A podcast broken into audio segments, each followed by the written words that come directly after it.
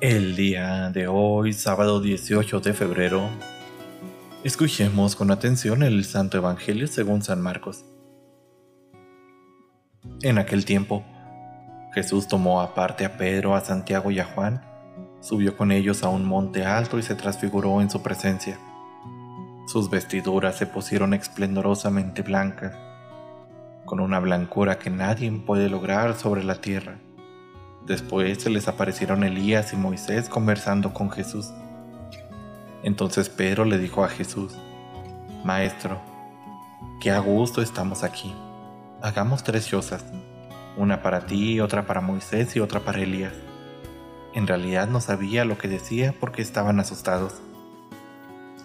Se formó entonces una nube que los cubrió con su sombra y de esta nube salió una voz que decía, Este es mi Hijo amado escúchenlo. En ese momento miraron alrededor y no vieron a nadie sino a Jesús que estaba solo con ellos.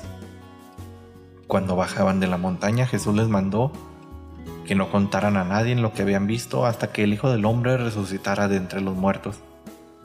Ellos guardaron esto en secreto, pero discutían entre sí qué querría decir eso de resucitar de entre los muertos. Le preguntaron a Jesús, ¿Por qué dicen los escribas que primero tiene que venir Elías? Él les contestó, si fuera cierto que Elías tiene que venir primero y tiene que poner todo en orden, entonces, ¿cómo es que está escrito que el Hijo del Hombre tiene que padecer mucho y de ser despreciado? Por lo demás, yo les aseguro que Elías ha venido ya y lo trataron a su antojo, como estaba escrito de él. Palabra del Señor.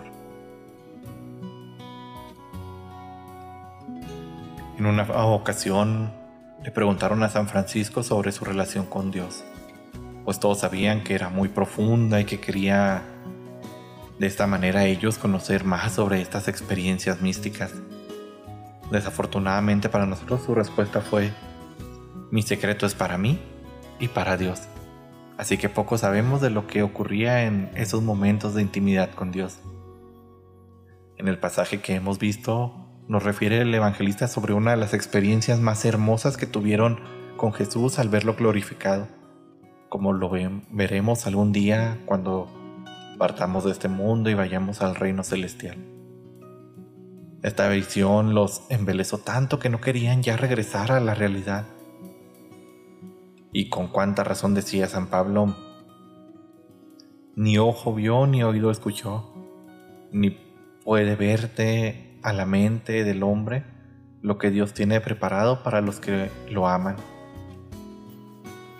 Querida familia, Dios está esperando para darnos a conocer la profundidad de su amor y darnos a gustar como a los apóstoles esta plenitud de su gloria.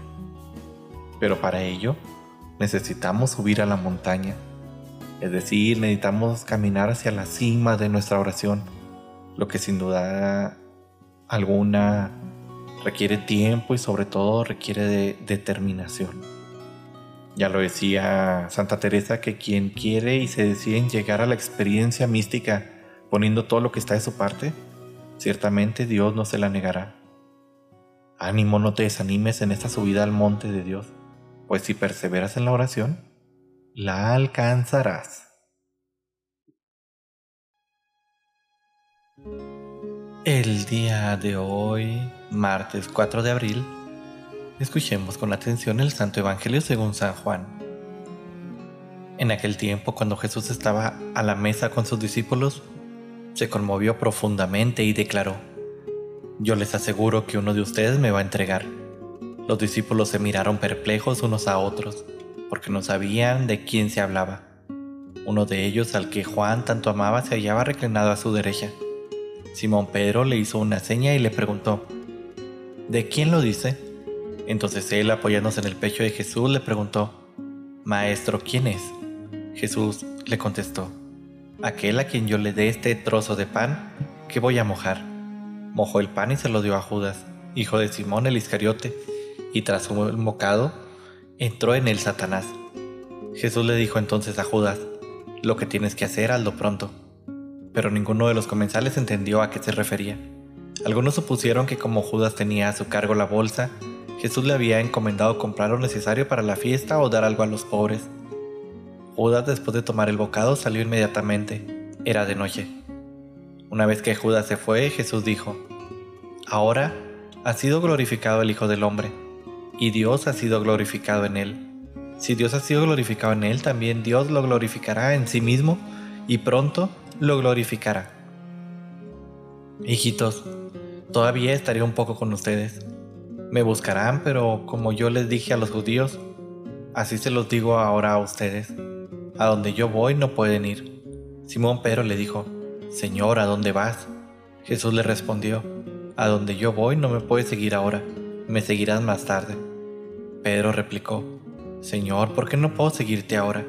Yo daré mi vida por ti. Jesús le contestó, ¿con qué darás tu vida por mí? Yo te aseguro que no cantará el gallo antes de que me hayas negado tres veces. Palabra del Señor. Querísima familia, podemos imaginar la situación en la mesa. Uno de ustedes me va a entregar, dice Jesús, pero ¿quién? Seguramente que todos nosotros, de haber estado en la mesa, nos hubiéramos preguntado a nosotros mismos, ¿será posible que yo sea el que va a traicionar al Maestro? Y la verdad es que la respuesta es muy sencilla. Claro que lo es. Cada vez que a pesar de que sabemos que lo vamos a hacer, que vamos a traicionarlo haciendo algo en contra de la fe, contra nuestro prójimo, contra nuestro Dios mismo, lo realizamos y estamos actuando de la misma manera que Judas, traicionando la confianza de Jesús. Querida familia, Él nos llama amigos y nos ha llamado para seguirlo y para ser un instrumento de su amor, de su gracia. Y en lugar de ello, Muchas veces preferimos nuestros propios caminos, nuestros propios métodos, nuestras propias metas. El mismo Pedro que amaba con todo su corazón a Jesús, que decía estar dispuesto a morir por él, lo negará no una sino tres veces. Y es que no tenemos fuerzas para ser fieles, pues esta fuerza viene de Dios. El amor al Maestro y el poder del Espíritu Santo que mora en nosotros son los únicos elementos que nos hacen ser verdaderamente fieles. Es por ello tan importante que busquemos en estos días crecer más en el amor, para que el espíritu se fortalezca y podamos experimentar de esa manera una Pascua maravillosa. Querida familia, espero que estemos aprovechando estos días con grande fe, con grande esperanza. Que estos días sean de gran provecho para nosotros y que acompañemos a nuestro Maestro pidiendo siempre que aumente nuestra fe, que aumente, aumente nuestro amor, que nos ayude a ser fieles seguidores y discípulos. Que sigamos teniendo una excelente Semana Santa familia y nos vemos mañana para la reflexión de nuestro Evangelio. Que Dios me los bendiga.